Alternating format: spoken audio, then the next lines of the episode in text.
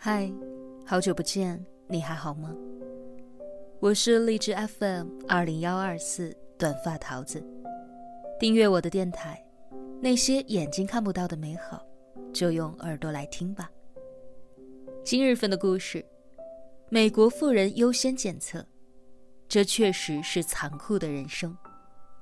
作者蜡笔小尖椒，做自己喜欢的事，写自己喜欢的字，爱自己喜欢的人。私人微信木叔二幺零，新浪微博木叔 S U N N E。十八日，白宫记者会上，有一位记者向特朗普提问：为什么那些无症状的职业运动员能够得到检测，而其他人却要排队？无法得到检测呢？有关系的人就能够排在前面吗？为什么他要这样问呢？其实很现实。《纽约时报》的一位编辑曾发文，称自己确诊了新型冠状病毒。可在那之前，他出现发烧、咳嗽等一系列症状之后，想去做核酸检测，却被告知要去网上搜索。后来他联络医院和疾控中心。又被通知需自行前往医院检查。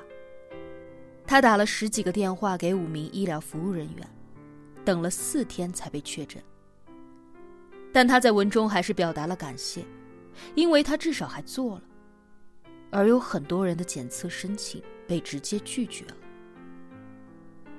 是的，美国疾控中心对于核酸检测人员的要求是。有症状或有某些国家和地区旅行史等类别的人员，所以很多普通人出现了症状，甚至已经病情严重住院了好几天，可检测需求被以各种理由拒绝。但是，相反的是，在美国的富人和名人，比如球员、好莱坞明星、经理人、高管等等，却能够更快、更容易的接受检测。即使他们根本没有症状。面对这样的提问，以及社交媒体上民众的不满，原本以为特朗普至少要给大家打打安慰剂和鸡血，保证能够做到较平等的对待。可没有想到，特朗普耸了耸肩。也许这就是人生吧，有时候是会发生这样的事儿。听了这话，记者急了，着急追问。你是否鼓励推迟其他人的检测？而特朗普侧面回答了这个问题：我们的医疗体系已经过时了，或者你可以说，这个系统并不适合用来应对你所说的那一庞大人群。很无奈，言下之意很明显，就像《纽约时报》说的那样：想要核酸检测，那就得先变成有钱或者是有名的人。医疗系统出了问题，无法承担大规模的检测，所以普通人只能够由医生分个轻重缓急。但是那些有钱人和名人，不受这样的限制，因为他们有钱，有私人医生，他们可以去私人诊所花钱检查，甚至还会有医生上门服务。这就是医疗私有化下的产物，很无奈。也很想反驳，可是突然不知道说一些什么。这个世界，尤其是资本家的世界，可能就是如此的现实。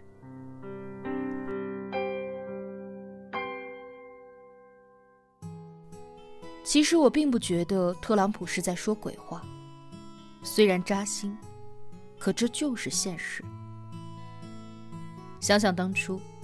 国内疫情爆发的时候，很多人赶在封城停航之前，跑出了湖北，跑出了中国。很多人在国外一待就是几个月，享受着美食、阳光、沙滩，还要发微博来刺激一下国内被关在家中隔离的大众。随后，当国外疫情爆发之后，又有很多当初跑出去的人又跑回来了。来回折腾，享受生活，最基本的条件还是得有钱。除了他们之外，还有很多的留学生和华人华侨不得不回国。当然不是反对懂规矩的人回国，可是不免还是很惊叹：真有钱！啊留学生组织公务包机回国，一个座位卖到了十八万，可很快就售罄了。就普通的经济舱，也都卖到了两万多、四万多。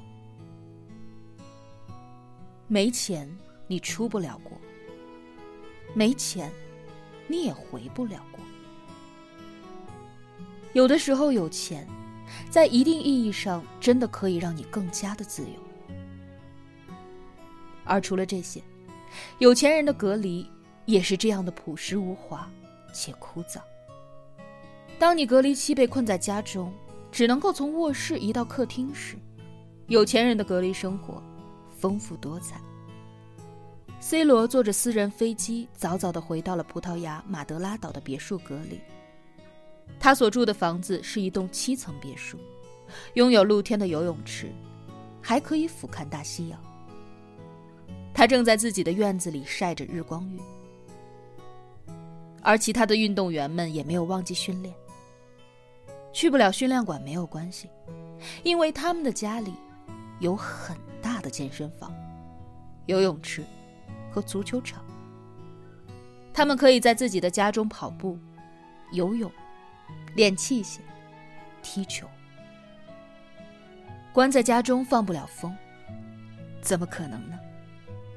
他们可以带着自己的孩子和狗，在几百甚至是上千平米的院子里。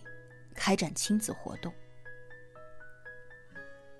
没钱才叫隔离，有钱那就叫度假。这可能就是特朗普口中的人生吧。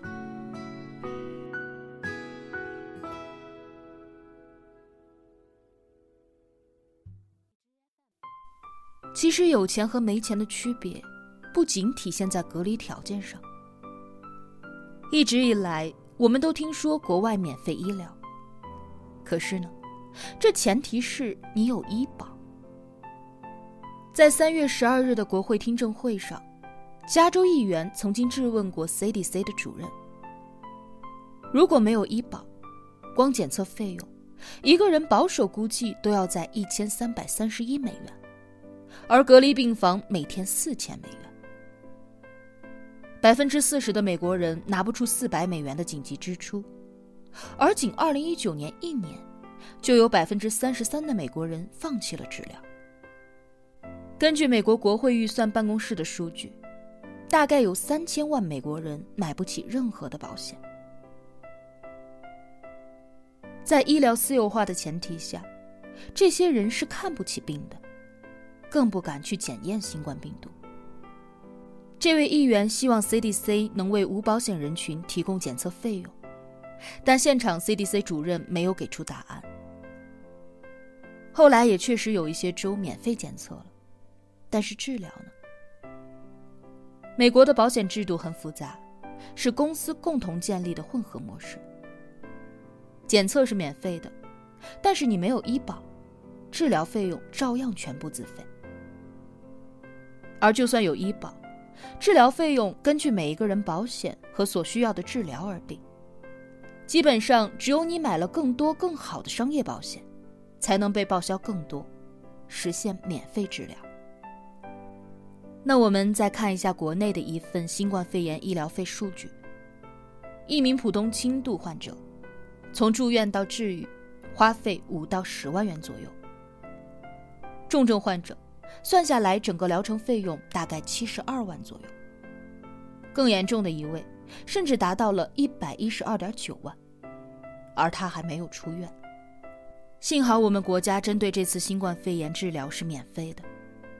倘若不是免费，又有多少人因为承担不起医疗费用而丢掉性命？而在国外，倘若普通人得了病，又有多少人？能够付得起这一笔费用呢？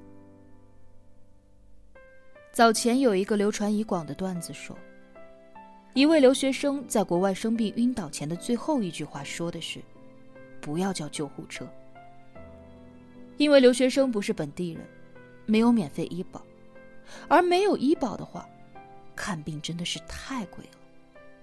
叫个救护车对于学生来说，基本上就是破产。都说在疾病面前人人平等，可其实怎么会平等呢？在一定的意义下，有钱真的可以延长生命。生门里有的家庭是，医生给他用最好的，不管多贵。但也还有太多的家庭，病患第一刻问的是多少钱呀？因为付不起医疗费，不得不放弃了孩子的生命。我不是药神里，吕受益因为吃不起药，病情恶化，为了不拖累妻子孩子，为了不再忍受病痛的折磨，选择了自杀。而吃不起正版药的老大妈含泪求警察不要抓假药贩子。我不想死，我想活着，行吗？很不想承认，其实不仅是美国，这个世界本身就很现实。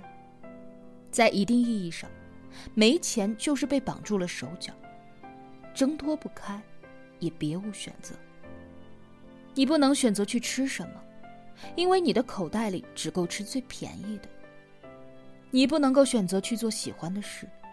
因为你得先保证自己能够活下来，你不能选择去接受最好的治疗，因为你付不起高额的医药费。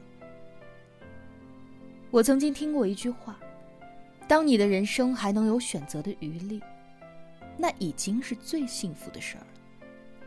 是啊，钱最大的意义不是能够让你享受多么好的生活，而是在于，钱能给你托底。很多时候，不是我们去选择，而是我们被选择，或者是看似选择很多，但其实根本就没得选择的权利。因为没钱，只能够被动的被命运推着走。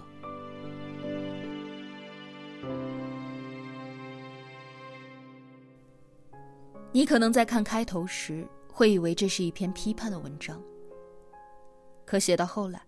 我已经不想去批判了，因为我知道，这是现实，社会竞争中残酷的现实。这一次，我们国家帮病患，这一次我们国家帮患病的人兜了底，可是国家并不能在每一件事情上都帮你。在未来，所有人最终都还是得靠自己。这或许就是我们为什么要努力的原因吧。很多人觉得努力也改变不了现实，所以就自暴自弃。可是你要知道，你没有别人显赫的家世和后台，你努力了，最差的结果不过是停滞不前；而不努力的话，就一定是倒退。退一万步讲，或许你的遗憾已成为定局，无法改变。那是否，你的努力会让未来少了一份遗憾，会让子女少了一份遗憾？有的时候，我们不得不去努力，因为我们知道，如果我们倒下去，身后空无一人。